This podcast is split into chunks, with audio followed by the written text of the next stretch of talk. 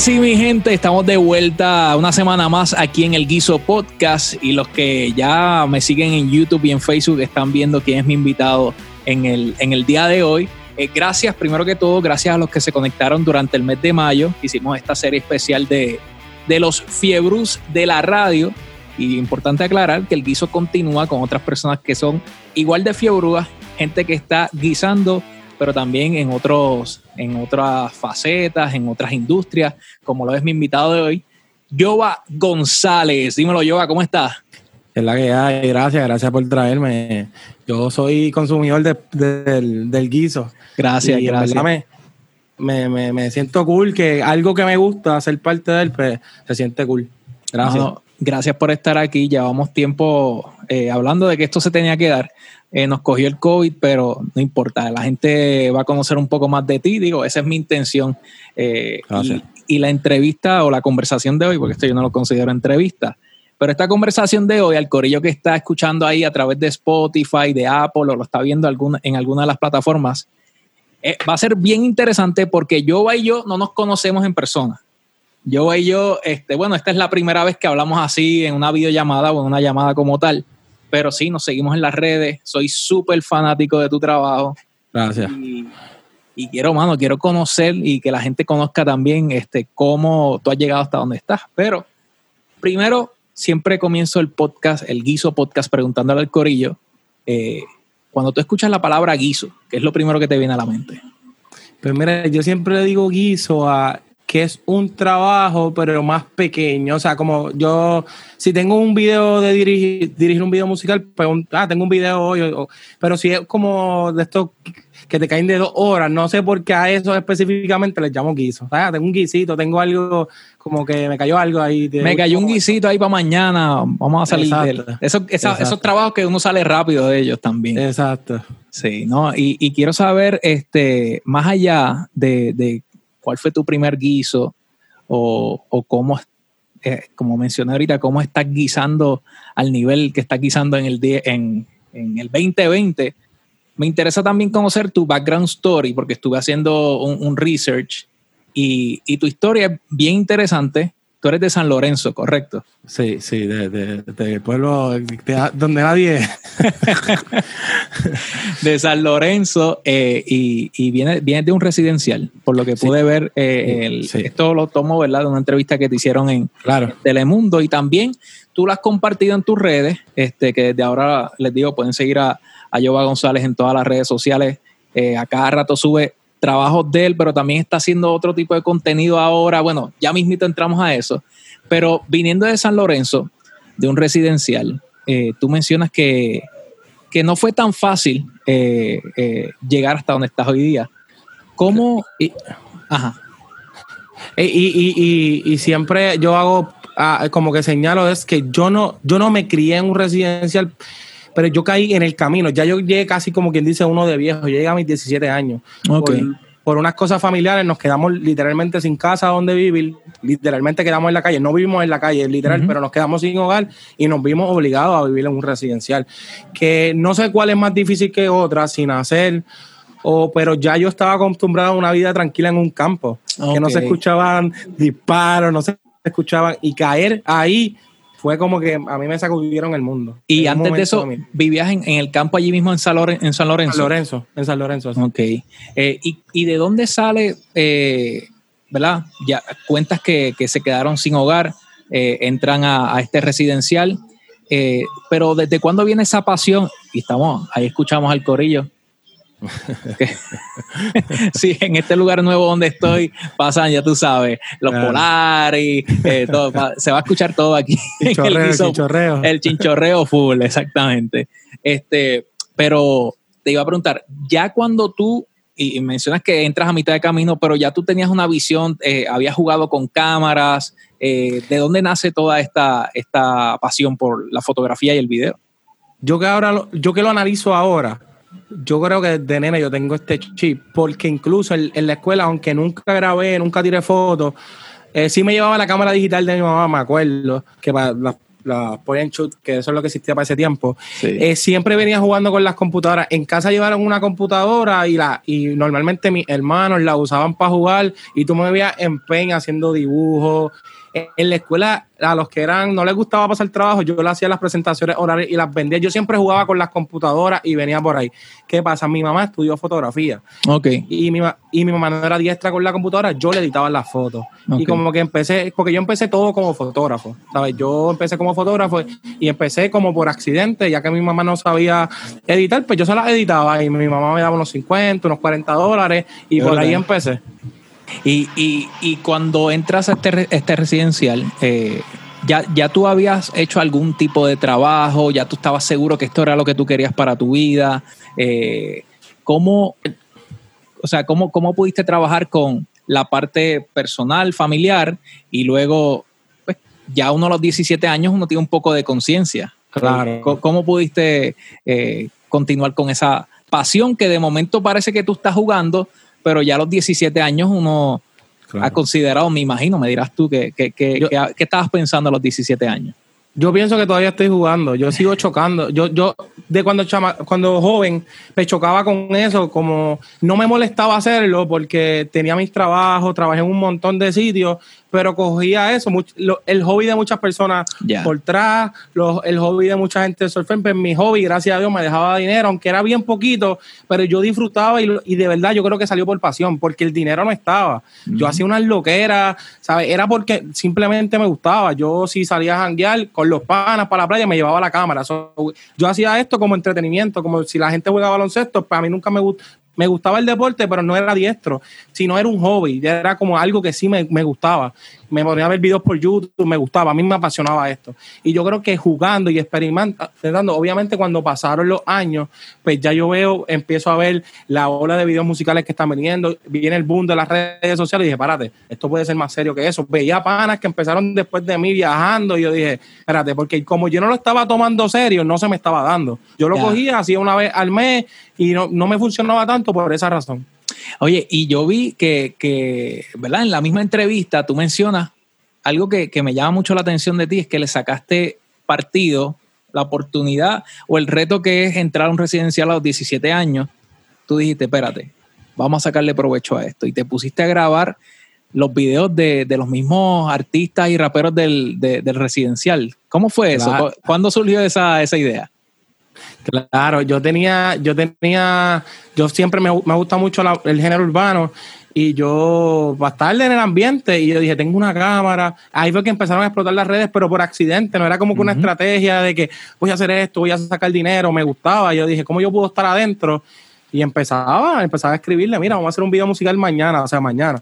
Hoy día, un video musical me tomó un mes crearlo y cuando estaba empezando, la pasión, mira, mañana sin locación, ellos sin comprar ropa, y empezábamos por cada esquina, parate ahí, tira, y todo fue accidente, todo era jugando, todo era, me tardaba dos, tres meses en editar, yo no sabía cómo hacer un lip sync entre, porque yo estudio fotografía, en ese momento yo estaba estudiando fotografía, pero hacer un lip sync de la voz, me tardaba un montón, y siempre como lo que yo era, yo, yo hacía era jugar, pero no sentía esa presión y que saliera lo que saliera, habían videos que no salían, había otros que salían bien, So, era como que todo, todo el tiempo fue jugar. Hasta, hasta hace cuatro años porque yo no vine a, entrar esto ahí más serio. Pero también que eh, eh, hay que explicarle al corillo que eh, ustedes quizás conocen la historia de éxito de Yoba o lo siguen en las redes o ahora que estamos hablando aquí en el Guiso Podcast están por el lado viendo su Instagram o viendo que ha trabajado con un montón de artistas, pero Yoba también empezó haciendo videos gratis. Full, o sea, como, como acabas de decir, las loqueras, este, cobrando dos o tres pesos para poder comer, pero, pero también estabas consciente, o sea, el, ego, y, no se te subieron los humos por decir que tenías una cámara y que estabas haciendo videos de rapero, sino estabas buscando la oportunidad y joseando. Y, yo creo que esa es la clave, aún, aún, aún, yo, yo, gracias a Dios, pues en estos momentos yo pues puedo tirarme un poquito para atrás, entre comillas, pero yo estuve hace dos semanas grabando unas grabaciones que estaba bajo el sol, que son trabajos que normalmente a los que están en la música no les gusta hacer. Los que están en música están en música. A mí me gusta tanto esto. Oye, yo he grabado hasta funerarios, hasta, hasta de estos fúnebres. O sea, yo, a mí me gusta tanto esto que yo creo que la creatividad no se puede concentrar en una música. Si tú me dices a mí, yo prefiero la música. Pero eso, es, el, yo creo que cuando es la, yo creo que el, el punto, yo creo en los propósitos, en los propósitos de vida si tú haces, yo sé que siempre está el dinero, yo sé que siempre está, eh, obviamente tenemos que pagar la cuenta, pero cuando tú tienes un propósito de vida, no hay manera que eso no funcione, porque tú estás haciendo algo que te está levantando y no te está pesando. Claro que en el camino hay artistas que tienen una visión que no es la misma tuya, a veces hay como que sus choques, o clientes, o pasan, o se te daña una cámara, siempre su, hay su, o sea, no quiero poner esto que es, claro que es fácil, pero yo creo que cuando tú tienes un propósito, tú llegas a viejo hay personas que querían ser cantantes, llegan a viejo y todavía tienen ese chip. Porque cuando tú tienes un propósito, la diferencia es que el que, el que lo hace y el que se quedó como que ah, no sé si va a funcionar. Ven acá, y ahora que dice eso, que uno llega viejo a veces con una mentalidad equivocada estando en el residencial con el género urbano, los raperos grabando, ¿nunca te dio con, con grabar algo por ahí de música, rapear encima de una pista o algo así? si tú supieras, yo, yo, yo era bien inseguro. Incluso yo no yo no me atrevía a, veces a subir esos videos, yo se los daba, los subieran, pero yo, no, yo no tengo esa, esa babilla. y la música para mí, yo siempre he dicho que es el negocio más difícil que existe a mí en el mundo. Porque ese sí, ese negocio sí que es de pasión.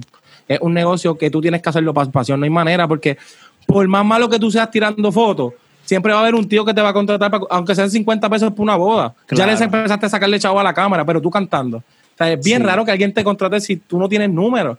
Y yo desde que ese mundo es muy difícil, pero sí me ha gustado porque yo empecé antes de ser fotógrafo, yo era promotor de música en, las páginas de AK47. Sí, las primeras canciones de John Z yo las tengo privadas en mi YouTube. Yo trabajé con John Z cuando John Z trabajaba con un dúo que se llamaba Jaytons. Yo me cobraba como, como un piratero, pero de estos tiempos. Sí, sí, porque a mí me ha gustado. Yo digo, cuando ahora, en estos momentos, yo no sé definirme. Obviamente, mi vehículo es una cámara, pero yo quiero en algún momento producir música de manera ejecutiva, unir chamacos, qué sé yo, porque yo pienso que estamos en una era donde hacer una cosa no es suficiente. Los DJ, por ejemplo, al DJ, por usarlo de ejemplo, claro. yo creo que hay, hay un mito, hay un mito que dice ah, concéntrate en una cosa, en ser el mejor en eso, porque el, eh, el cabalca mucho. No sé, no me acuerdo. pero, eso con el tiempo, con las redes sociales, eso ha cambiado.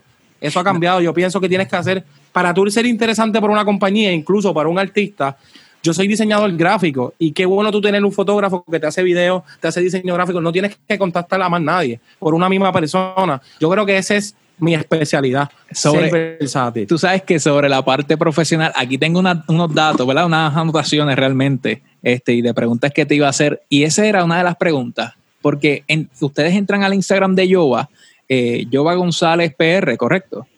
Sí. Yoba González PR en Instagram. Ustedes entran y van a ver fotógrafo, videógrafo de Puerto Rico, algo así. Correcto. Te iba a preguntar, porque este tema siempre cada, como cada dos meses sale en el Guiso Podcast. Eh, y recuerdo que tuvimos una discusión bien extensa que, con Chente en este mismo podcast sobre los labels. La gente a veces como que quiere ponerte una etiqueta y, y, yo creo que estamos todos de acuerdo que en el 2020 una etiqueta no es, funciona para que la gente entienda y te encasille en algo, pero no es la realidad. O sea, claro. es mucho más que fotógrafo, mucho más que videógrafo. Y, te iba a preguntar, ¿qué tú te consideras? ¿Un productor, un creador de contenido? ¿Qué, qué, qué, qué es Jova González como profesional? Yo me considero una marca. Nike hace zapatos, Nike hace bultos, Nike hace. Yo me considero una marca que la gente no lo ha entendido en el momento, porque obviamente para que la gente te vea así, te toma mucho tiempo. Incluso en algún momento me gustaría hacer una casa productora, pero obviamente ya crear una marca. O sea, yo dije, yo me tengo que montar en un vehículo, me monté en una cámara para que la gente me conociera cuán creativo yo puedo ser. Una vez la gente me empieza a hacer casos como fotógrafo y videógrafo, yo digo, ok, pero yo hago esto más. Yo te puedo hablar yo puedo dar talleres, yo puedo darte una idea para una canción, yo estoy seguro, no, por eso es que yo me empapo demasiado. Y no es que yo soy el más profesional, no, pero creo que la creatividad es cuestión de tú empaparte, empaparte y es eso, yo, yo, Yo te puedo mañana en un video musical, yo edito para mucha gente. Yo tengo directores que graban un video musical y yo se lo edito. Y yo no quiero, yo no quiero llegar a viejo haciendo una cosa. Yo quiero seguir y seguir, ser una marca, no me vean como un fotógrafo, no me vean como un diseñador gráfico, no me vean que me llamen, mira, tengo esto, ¿qué tú crees? Y es como ser un consultor, no sé, yo no me defino como una marca, Yoba González, que, que dentro de las comunicaciones te puede hacer más de una cosa. Diantre, mano, eh, dices eso y, y me toca bien de cerca porque recientemente hubo un pana que, con mucho respeto, él lo dijo, y me imagino que te ha pasado o te va a pasar. Él me dijo, Sergio, esta a mí me ha pasado más de una vez. Me dijo, Sergio, tú eh, deberías considerar cambiarte eso de DJ, el, prefijo ese de DJ Sergio, porque eh, ya tú eres más que un DJ y la gente tiene que conocerte por otras cosas. Y yo lo entiendo perfectamente.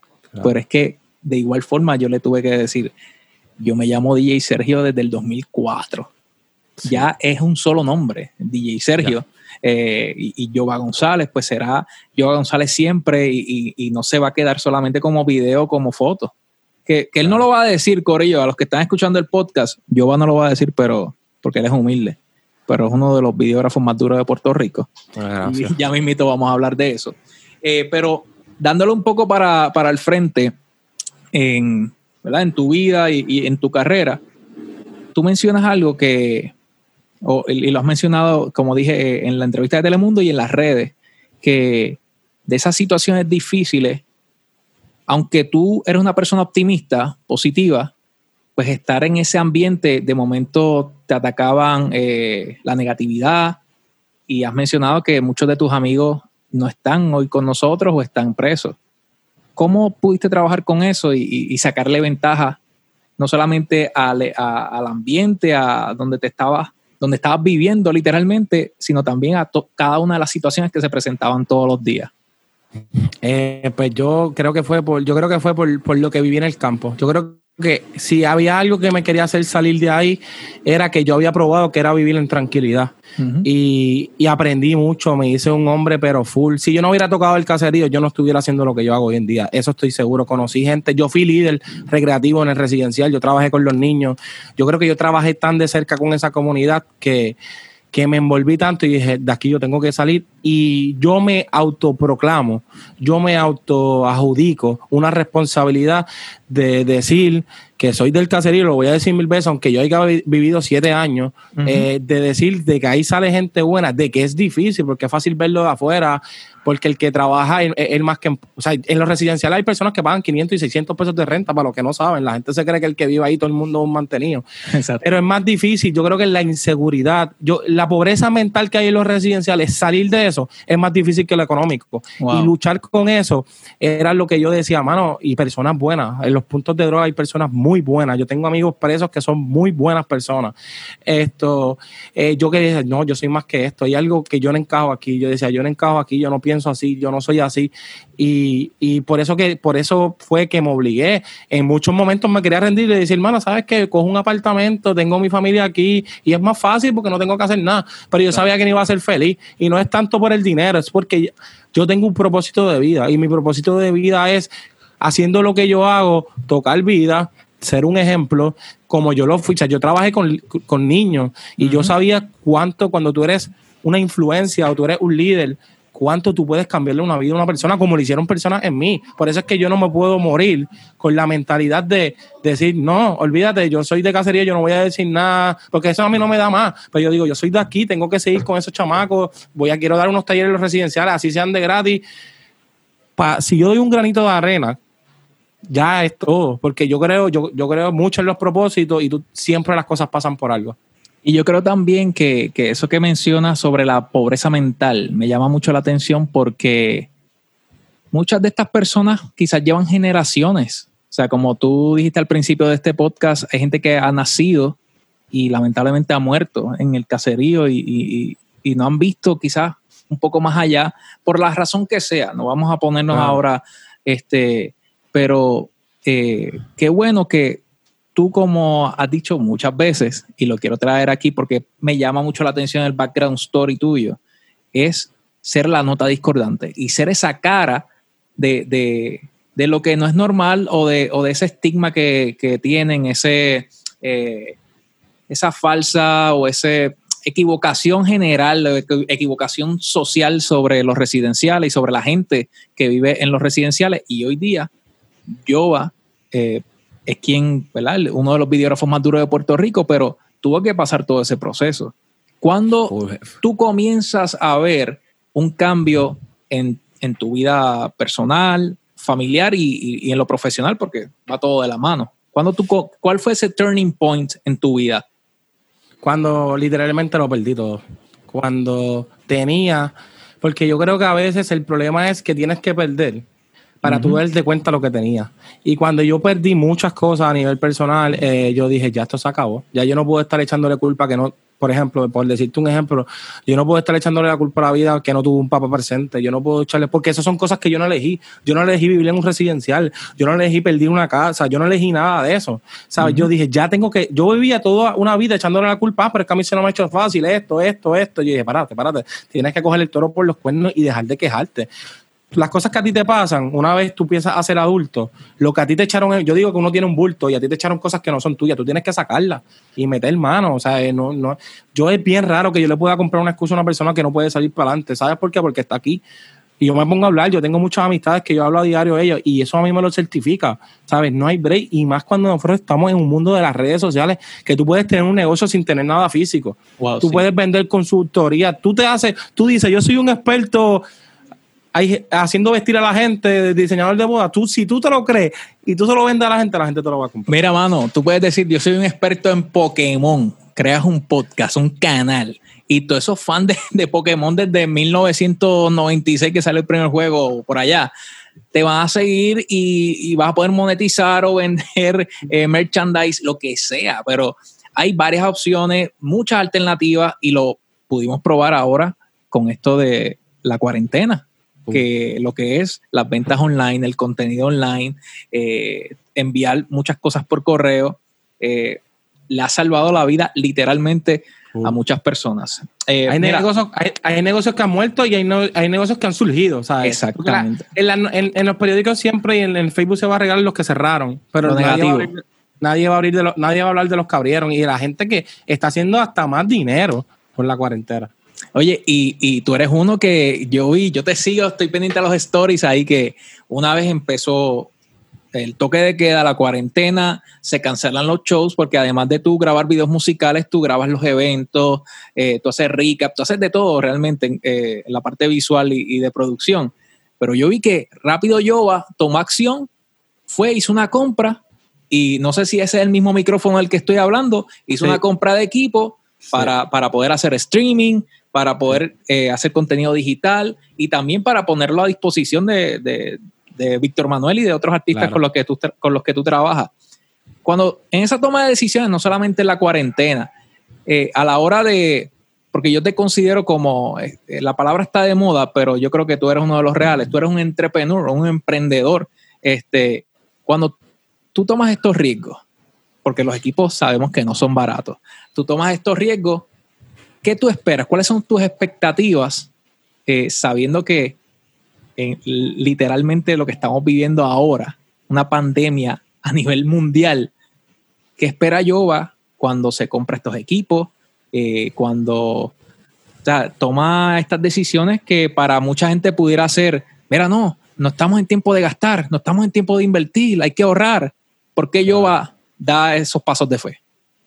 Por, porque eso es, de eso está hecho Yoba. Yoba está hecho de. Porque eh, es que por lo menos en el ambiente de acá de los videos y las fotos siempre hay. Los fotógrafos de boda son de fotógrafos de boda, los videógrafos son videógrafos de artistas. Y yo creo que lo que a mí me separa del montón es eso. Es tomar riesgo. Por ejemplo, ahora que están los live tengo un pana, lo llama y mira, ¿cómo es que empezamos a hacer live? Y empecé, yo no sabía hacer live, pero es que me tengo que ajustar porque si no, no voy a guisar, tengo que hacerlo. No, no es, o sea, yo no lo veo de otra manera que decir, es que yo no puedo aprender una cosa. Y va ligado, no es que yo estoy aprendiendo a, tejer, es que estoy en la misma línea mía, solamente haciendo unas modificaciones, ¿sabes? Porque si no, no soy yo. La única manera que yo he sobrevivido es, mira, un video en funeral. Nunca he hecho un video en funeral. Yo no sé lo que conlleva un video en funeral, pero lo voy a hacer. Porque yo sé que aprender unas cositas por ejemplo, un micrófono que yo uso para un, para un, un concierto no es el mismo que yo uso para hacer un live o qué sé yo, pero es cuestión de que a lo mejor por, por yo hacer live, me quedo toda una vida haciendo live. O sea, como que yo no me amarro a nada. Y yo creo que de eso estoy hecho yo. Yo estoy hecho de, las oportunidades. Yo soy un oportunista y un joseador de, de, calle. Yo creo que fue la vida. La vida me hizo así. Mira, y hablando de, oportunidades, eh, si me puedes mencionar así por encimita artistas con los que has trabajado, porque obviamente a la gente le interesa saber, eh, entran ahora a Instagram y ven a Yoba que ha trabajado, mira, con un sinnúmero de artistas, incluyendo a Víctor Manuel, pero dime ahí una listita, un, resumen de, los artistas con los que has trabajado. Pues mira, yo, yo he tenido la oportunidad de trabajar con Víctor Manuel, que es el que eh, eh, estoy ahora mismo. He trabajado con Braithiago, eh, viajé con él, viajé con Plan B. trabajé en el concierto de Nicky Jam, el de los Cangris, de Yankee Nicky Jam. Esto, trabajé para ver musicales que ha salido Bad Bunny, Darel, Ñengo Flow. He trabajado varias veces con él. Eh, si te digo, créeme que se me van a olvidar, pero, pero he tenido esa oportunidad de Coscuyuela, trabajé su primer concierto, trabajé en el Guayaguaya reciente con él, el equipo de trabajo de él son, he trabajado varias veces con ellos y wow, se me, se me van a olvidar. Estuve trabajando la semana pasada con Tito Rojas, que yo creo, a mí me gusta trabajar con el género urbano, pero cuando a mí me llama una leyenda como esa, a mí me explota la cabeza más porque yo sé que no están tanto creando contenido, y yo tener el placer de mi edad, siendo joven, trabajar con, con leyendas que, que a lo mejor no van a estar vigentes, eh, pero yo tener, siendo joven, tener esa oportunidad, me explota la cabeza más trabajar con gente de antes que con personas que están pegadas ahora.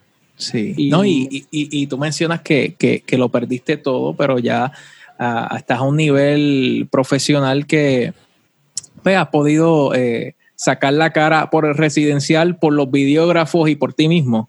Pero a la gente siempre le interesa, y, de eso se trata este podcast, saber cuando se dan estas oportunidades, cómo opera Yoba. ¿Qué, de las cosas que hay sobre la mesa, sobre una oportunidad como Plan B, Braithiago, eh, Tito Rojas, Víctor Manuel, esta gente te llama, cómo tú recibes esa noticia, la internalizas, obviamente debe haber un grado de emoción brutal, pero cómo eh, separas esa emoción y trabajas con, la oportunidad para que la gente entienda cómo se brega un poco detrás de la cámara, cómo se brega la parte del negocio, la parte del guiso realmente.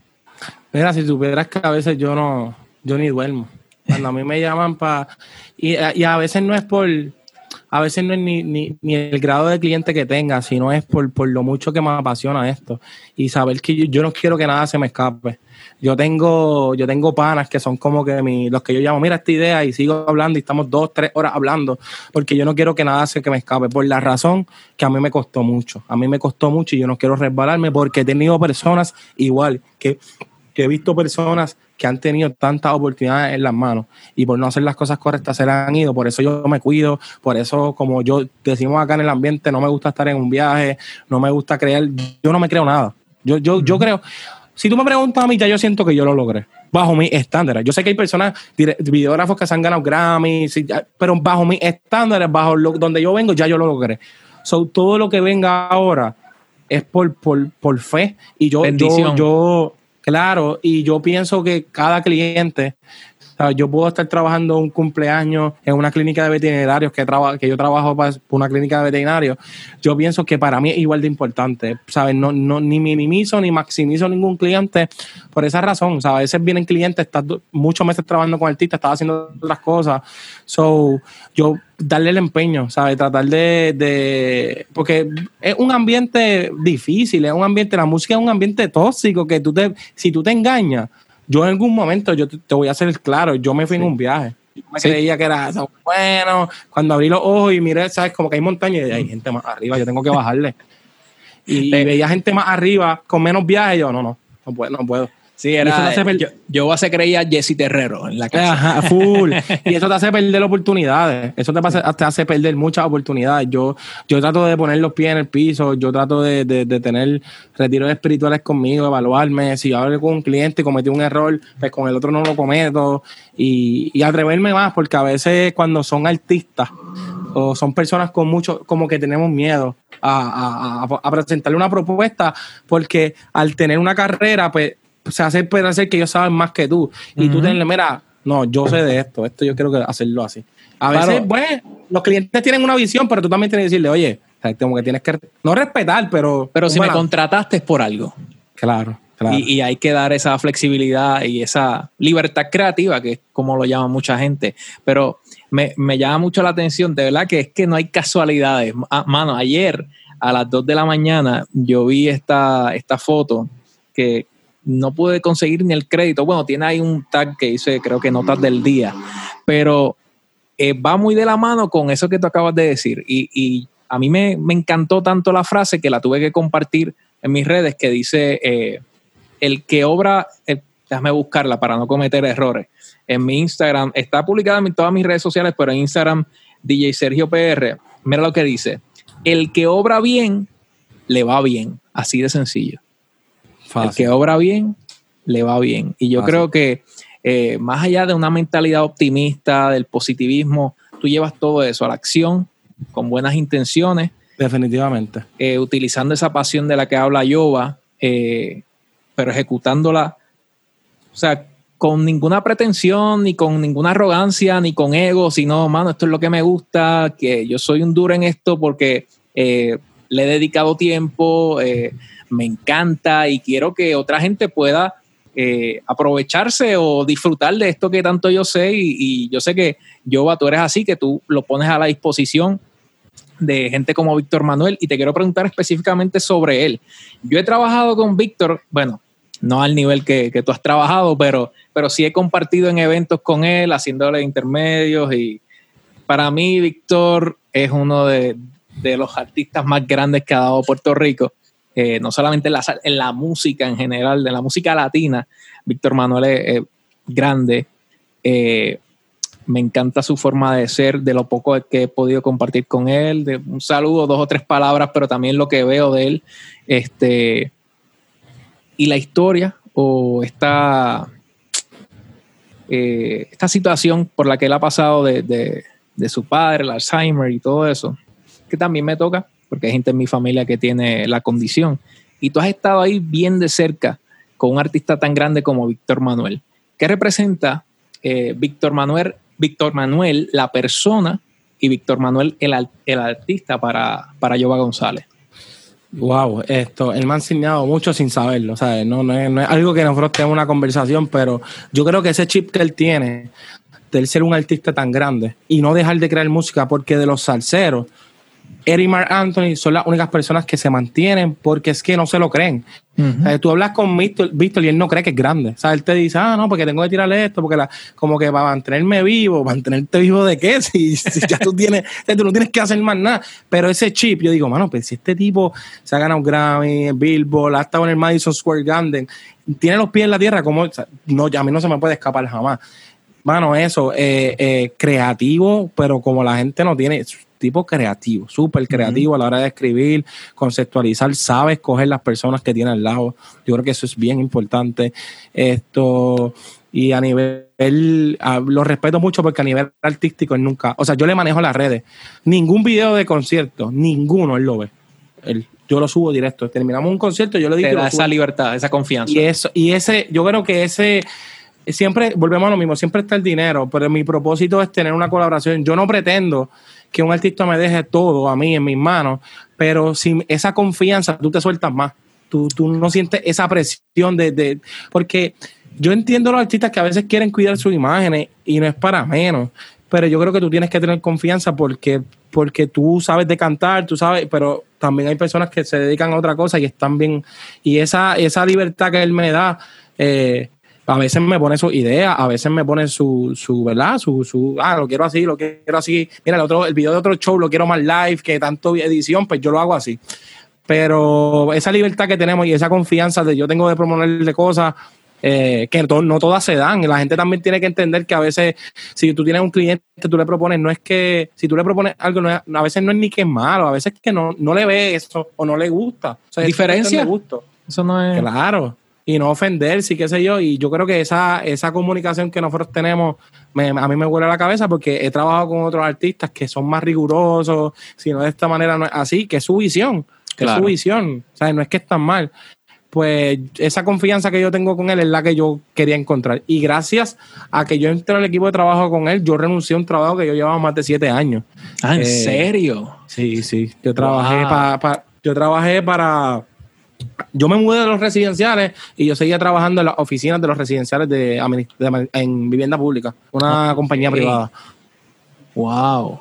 Mano, qué interesante eso que, que, ¿verdad? A veces uno, mira, mira ese ejemplo, siete años y te surge una oportunidad eh, como la de trabajar con Víctor Manuel y uno piensa, o me tomo el riesgo o me quedo segurito acá, ya llevo siete años, estoy bien. Claro. Pero yo, creo tenía full time, tenía full time y yo cobraba como, para ser Puerto Rico, yo cobraba casi 10 dólares la hora. Wow. Puerto Rico, un full time a 10 pesos, tú no estás mal. Digo, no es que diablo. Y siendo un chamaco, siendo un chamaco, vamos a Que no tengo hijos, no tengo hijos, no sé. Qué responsabilidad yo tenía. Pero no, estaba, pero no estaba feliz. Y no porque era un trabajo, una compañía mala, un trabajo malo. Es que no era yo, no estaba haciendo yo. ¿sabes? Tenía que salir de ahí, así sea, a buscarme 150 pesos por mes. porque no, no estaba siendo feliz.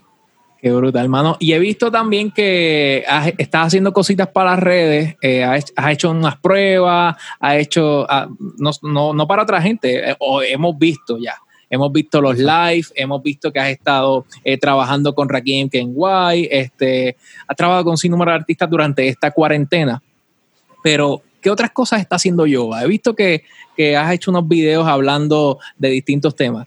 ¿Qué le puedes decir a la gente? ¿Qué está ofreciendo Yoba a través de las redes? Pues mira, yo creo que mi, cuando iba a empezar la pandemia, el día, el día después, el 16, yo tenía un taller. Yo, iba a dar mi primer taller. Y el taller se frenó por la pandemia. Y yo creo que qué bueno que no pasó porque estoy cogiendo mucha experiencia. A mí me gusta hablar, muchachos. Si tú me dejas este podcast de 15 horas, yo quiero dar talleres, yo quiero ser y volvemos a lo mismo, yo me auto me autoproclamo que yo tengo una responsabilidad de llevar un mensaje, de tocar puertas, de enseñarle a la gente. Yo a diario, hablo con mucha gente que está empezando, ¿sabes? Que yo me los traigo para mis videos. Y esa es otra de las cosas que me ha traído muchas oportunidades. Yo ayudar a personas nuevas en la industria, a mí me ha ayudado un montón. Esto, porque esa gente después a veces tiene más oportunidades, porque, por ejemplo, tienen una pala. Claro. Este chamaco, yo no lo hago con esa opción, porque cuando yo empiezo a trabajar con ellos, o sea, no la tienen. Empiezo a trabajar y el chamaco, qué sé yo, se hace viral y empieza a trabajar con artistamente yo para que tenga un video musical para que me lo edite o para que venga a trabajar conmigo.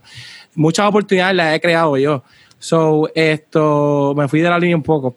Pero nada, esto, yo, yo creo, yo creo que, que, que, sí, quiero, quiero, incluso yo quiero hacer mi podcast, pero yo quiero irme por el nivel fílmico. A mí me gustaría hacer un podcast eh, que está hablando con pana, pero yo quiero hacerlo estilo documental. Yo quiero hacerlo mm. que la calidad de la imagen sea, o sea, hago video, yo no puedo, o sea, no es por, sino porque yo quiero Claro, y yo quiero promocionar mi negocio. Yo creo que la, meta principal, más allá de, sacar números por YouTube, qué sé yo, es promocionar mi negocio.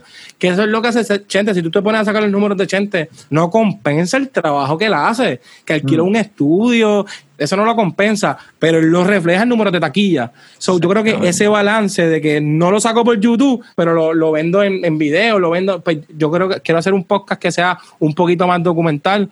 Esto eh, un poquito más cinematógrafo, pero obviamente pues, ahora por el momento no se puede hacer, pero es la próxima venta. Empezar el podcast, pero... Ajá. Y que, y que esto de, los podcasts, por lo menos la gente lo sabe. A mí me encanta hablar también, me encanta el micrófono, me encanta, o sea, si yo pudiera hacer eh, distinto, todo lo que tenga que ver con audio, con radio, con todo ese tema, a mí me encanta. Por eso el podcast es otra herramienta que estoy utilizando y que me puedo sentar a conversar con gente como tú y algo bien importante, no seamos aquí ilusos. Esto tiene que ver mucho con lo que tú mencionaste, con el branding, con la marca. Yoba tiene su marca y va a ir creándola a través de su podcast y lo ha creado ya a través de sus videos, pero vas a, utilizar otras herramientas. Yo como DJ, pues estoy como DJ en eventos, pero también estoy en la radio, pero también tengo el podcast. No me encasillo, pero todo aporta a quién soy yo.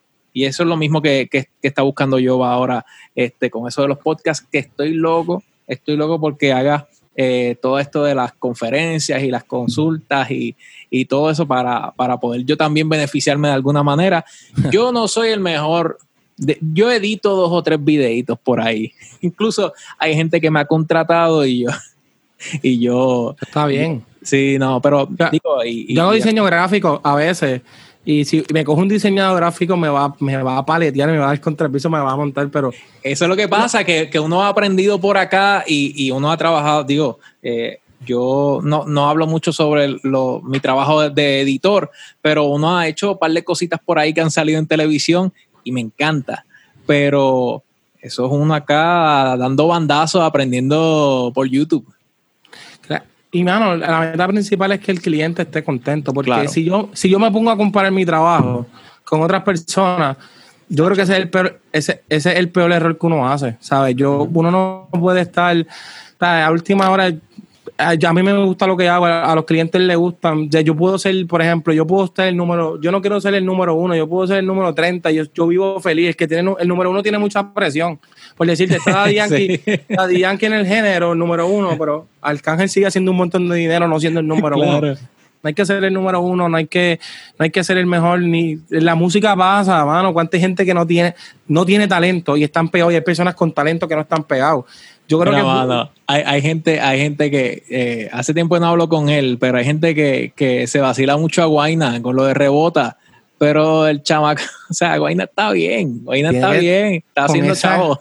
Esas regalías de rebota, mi hermano, se retira. Y yo creo, y tú sabes, yo creo que lo que le molesta a la gente, la música es un mundo que es difícil, pero una vez te pega, tú ves un chamaco como. Yo creo que él estudió, pero por ejemplo, Kendo, que yo creo que fue que llegó hasta octavo grado, tú lo ves haciendo millones de dólares y una persona que tiene una maestría llegar a un millón, dos millones. O sea, y yo creo que eso es como que tú, la gente no lo entiende. LeBron James por tirar una bolita, ¿sabes cuántos millones cobra? Uh -huh. So, eh, mano, es, es, brutal, es brutal. No hay que hacer el número uno, volvemos a lo mismo. Incluso, vámonos más bajo. Está, estas orquestistas que a veces están en los hoteles, qué sé yo, que tocan en boda. Esa gente hace buen dinero. Uh -huh. Lo que pasa es que la gente te tiene que ver cómo va a poner o como ya claro. para decir que te va bien nos quedamos acá tranquilitos haciendo nuestras cositas. Sin presión. Sí, después que podamos vivir de esto, oye, que eso, eso de por sí es una bendición y, y, yo creo que tú estás de acuerdo conmigo. Mano, uno ha querido esto tanto, toda la vida bueno. prácticamente. Uno ha visto cómo otra gente lo ha logrado y poder estar, aunque sea al principio de esa, de esa, de esa fila, como uno dice, de, de todos los que hay, pues uno está ahí en, en, la orillita de los que entraron y uno está viviendo de lo que le apasiona, ya, ya ganaste, mano. Como tú dijiste eh, ahorita. En la, en, la, en la, radio que tú estás, que, que en verdad entrar a la radio, la, yo con lo mío que yo hago en las redes, entra, o sea, si se pone el, el empeño, pero cuántas emisoras de radio en Puerto Rico, es difícil, mano, y tener sí. ese, aunque es un pedacito de ese bizcocho, sea como sea, Está, está, durísimo. Está ya uno, durísimo. mira, desde acá tranquilito, uno sigue haciéndolo, mira, todos los días, todos los días y, claro. y, y, después que te lo disfrutes, eso era mi próxima pregunta, ¿qué es lo más que te disfrutas de tu, de tu trabajo? A mí me encantan los videos musicales y es lo más estrés que me da, pero me encanta, me encanta. Ah, si, si, tú me dices que es lo más que me gusta, también es tener algo aquí en la cabeza en real eh, y llevarlo a la pantalla, llevarlo a una foto, puede ser una foto. Lo que pasa es que las fotos son más, casi siempre algo más sencillo, aunque ya existen eh, fotógrafos que son más artistas, que componen un set, qué sé yo, pues eso es más raro aquí en Puerto Rico. Pero yo escuchar una canción, yo verla en mi cabeza, que la gente no la esté viendo, y cuando yo vea ese producto, yo diga, eso era lo mismo que yo tenía en la cabeza. Eso es una loquera, o sea, es como que tú crear un invento. O sea, esa y, loquera de tú decir, ajá. Y te pasó con, con memorias de Navidad, te pasó Acho, así. No. no, cuando yo vi. Un, fue un palo, mano, déjame decirte. Acho. Un palo. Acho, eso, fue, eso, fue, un estrés, eso se fue todos los dos semanas grabando ahí pegado, después faltaban cosas. Y a mí, yo trabajé tanto, trabajé tanto, trabajé tanto, trabajé tanto en ese especial. Yo no sé si te pasa que tú trabajas tanto en algo que tú no te das cuenta lo grande que puede ser eso. Sí, o ya tú no, no es que no le tienes cariño, es como el ojo, ya se acostumbró a tenerlo tanto que tú no lo, lo coges Está en rutina, está es, en rutina. Sí, es, es como decir el, en la radio, a lo mejor tú, ah, tú estás en la radio y tú dices, ah, como que normal para ti. Yo estoy hablando solo con un micrófono allí todas las noches. Porque yo no, yo no, sé quién está escuchando, ¿me entiendes? Yo estoy con el micrófono solo diciendo lo que era, hablando solo como un loco. Y hay gente que no, y hay gente que no, no te escribe, qué sé yo, porque no tiene los medios, a lo mejor, pero tú, a lo mejor tú no sabes a la gente que está llegando. Eso es así. Y yo cuando me senté en la sala del cine, que nosotros estrenamos un cine para la prensa, qué sé yo, ahí fue que yo dije, Wow, mano, es grande. Y lo, bien lo transmitieron en, simultáneo en Telemundo, Univisión, Mega TV. El único que no, lo transmitió fue Guapa. Pero ahí yo fue que yo dije, yo estaba sentado en casa y yo, wow, mano, ¿cuánta gente tiene que estar viendo esto? ¿Cuánta gente le tiene que estar cantando y cuánta gente tiene que estar criticándome igual?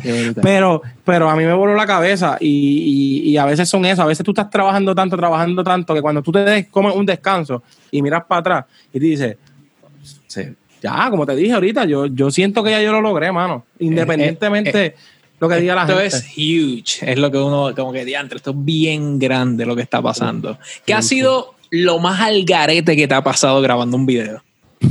yo, a mí, yo estaba grabando en un río, un video musical, y una señora decía que el río era de ella. ¿Qué? Ella, que, ella quería cobrarme un fit por grabando en el río. Ella llamó a la policía. No. Sí. Sí, porque ella decía que, que, ella tenía los papeles, que el río era de ella. Lo que pasa es que nosotros, pues, yo era chamaco y estaba empezando. Y Estaba guerrilla, guerrillando ahí en el río. Sí, sí. Sí, no teníamos que pedir permiso. Lo que pasa fue que estábamos estacionados en el terreno ella. Ah, ya, ya. Pero también una vez estábamos grabando un video musical, obviamente también por la inexperiencia, tiramos una luz por un transformador y la luz era muy fuerte, explotamos el transformador en el medio del video musical. Ha pasado un montón de cosas. Wow. esas son las historias que, de las buenas casi uno no se acuerda, son las que te. Claro. Digo, ahora mismo uno lo dice riéndose, pero, pero en el momento es un papelón. Bien brutal, bien brutal. Mira, yo a tú que yo sé que muchos jóvenes te siguen, muchos jóvenes quieren hacer lo que tú estás haciendo. Eh, y yo sé que muchos lo quieren hacer por el faranduleo, pero otra gente genuinamente quiere, como tú dices, llevar esas ideas, plasmarlas en, en una pantalla y, yo creo que hay algo especial con esto de las redes que, más allá de ponerlo en una pantalla o en, una foto, en un marco, es que mucha gente pueda verlo aquí. Ay, no se ve por el virtual, pero mucha gente pueda verla en su celular y como tú dices, que de momento la está viendo gente por televisión, en sus celulares, la está viendo en su tablet, en su computadora, la están compartiendo por WhatsApp.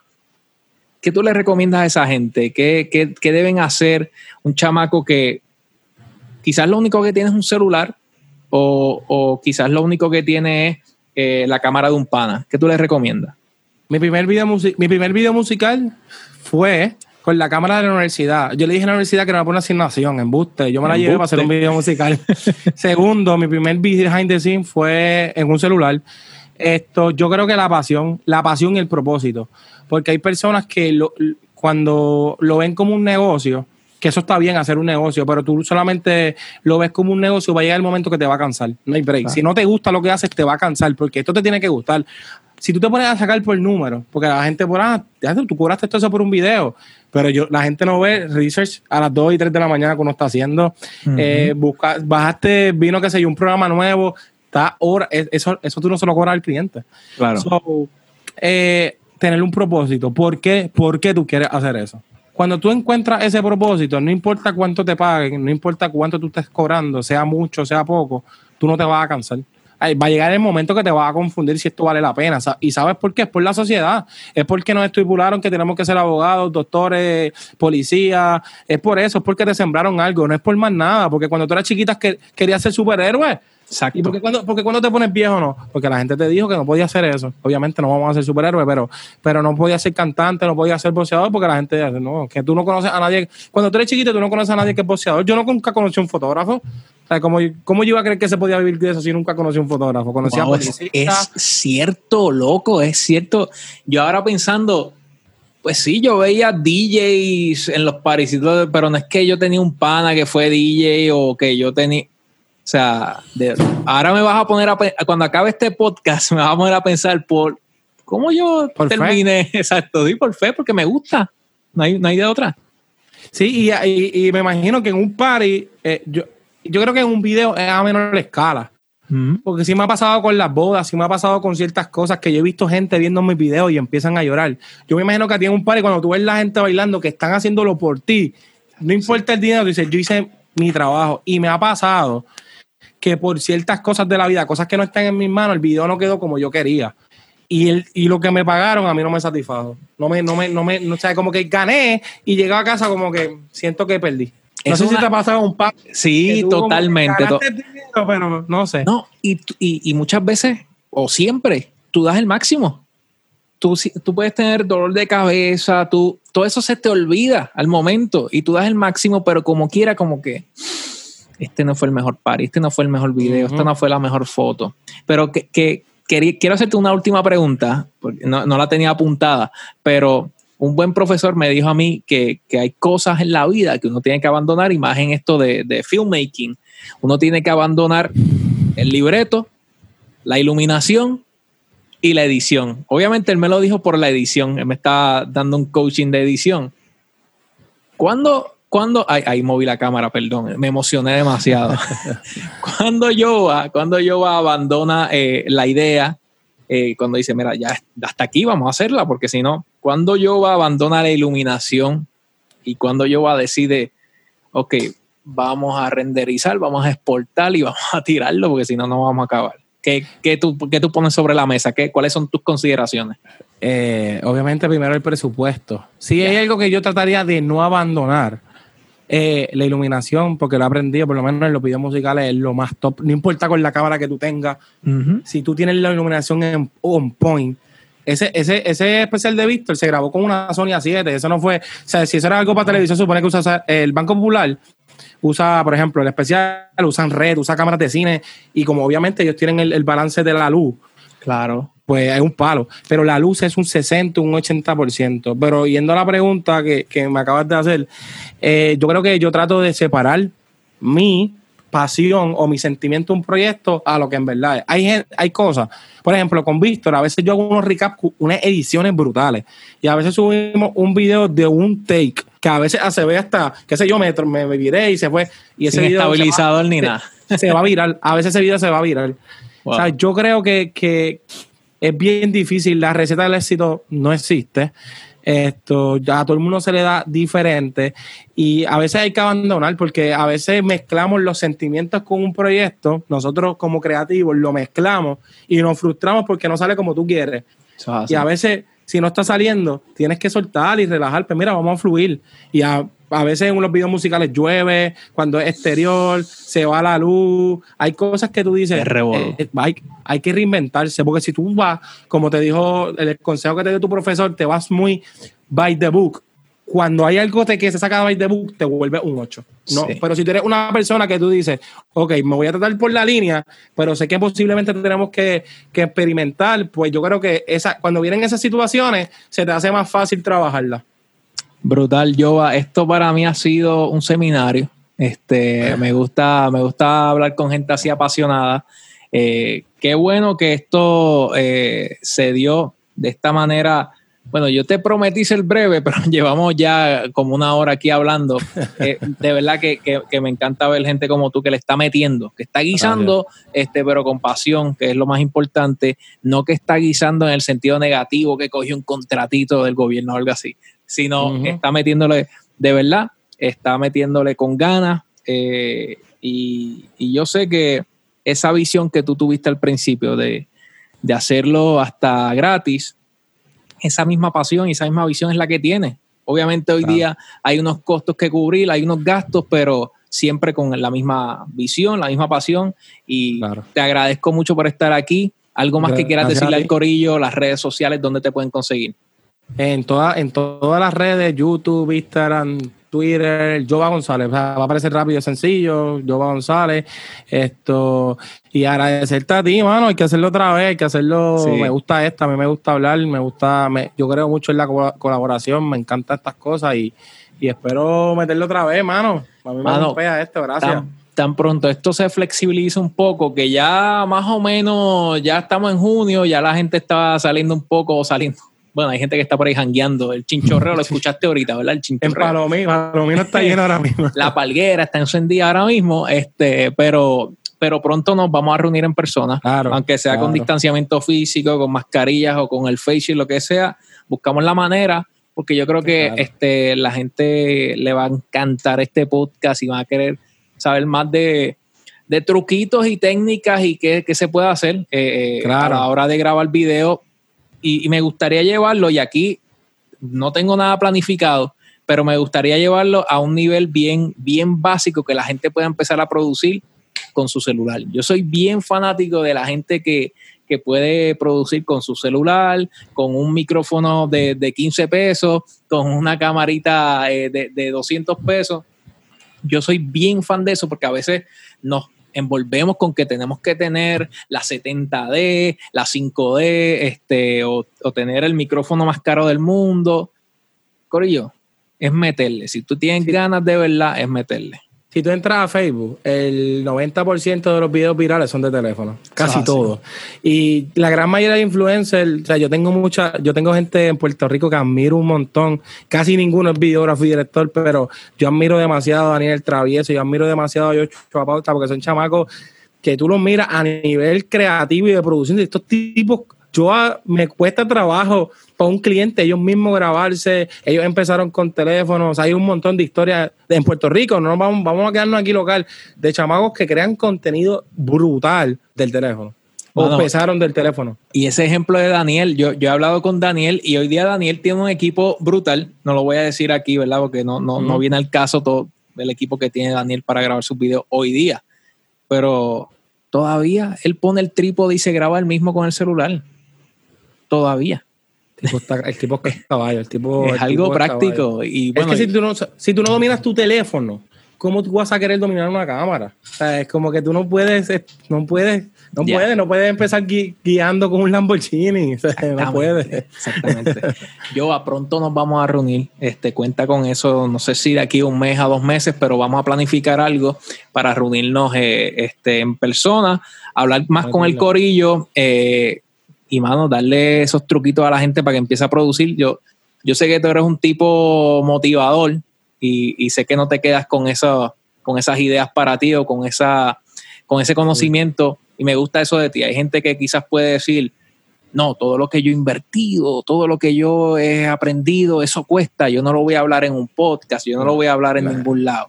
Este, yo no me quedo con nada, yo regalo todo, de todo el contón, olvídate, a última hora yo te puedo dar las mismas herramientas mías y a lo mejor tú lo haces hasta mejor. Exacto. O lo haces, no lo haces, no, no tiene que ver. O sea, no tiene que ver. Lo mismo digo yo con este podcast. Si yo puedo impactar, por lo menos entretener, no, es, no solamente impactar como que le cambie la vida a alguien, pero por lo menos entretener a alguien por una hora, semanalmente, ya yo gané. Ya yo gané y, y, y, yo sé que a la gente va a ser, va a ser muchas personas las que van a quedar, las que van a quedar encantadas entretenidas y van a quedar, mira, sedientas ahí con, con, las ganas de escuchar más de Jova González. Claro, vamos a meterle. Gracias, Jova. Este, nos comunicamos. Hay un par de cositas que hay que cuadrar para ese podcast en persona, ¿ok? Perfecto. Gracias. Súper. Gracias a ustedes, Corillo, por estar aquí en el Guiso Podcast. A mí me consiguen como DJ Sergio PR y en todas las plataformas de podcast, Spotify, iTunes, en TuneIn, Stitcher, en iHeart, bien importante, en iHeart estamos ahí. Eh, vas a conseguir el Guiso Podcast, compártelo, deja el rating si te gustó, si no te gustó, no, realmente no me importa qué, qué cuántas estrellas le des, pero deja algo ahí, un comentario, un rating, por favor. Nos vemos la semana que viene aquí en el Guiso Podcast. Gracias, Corillo. Bye.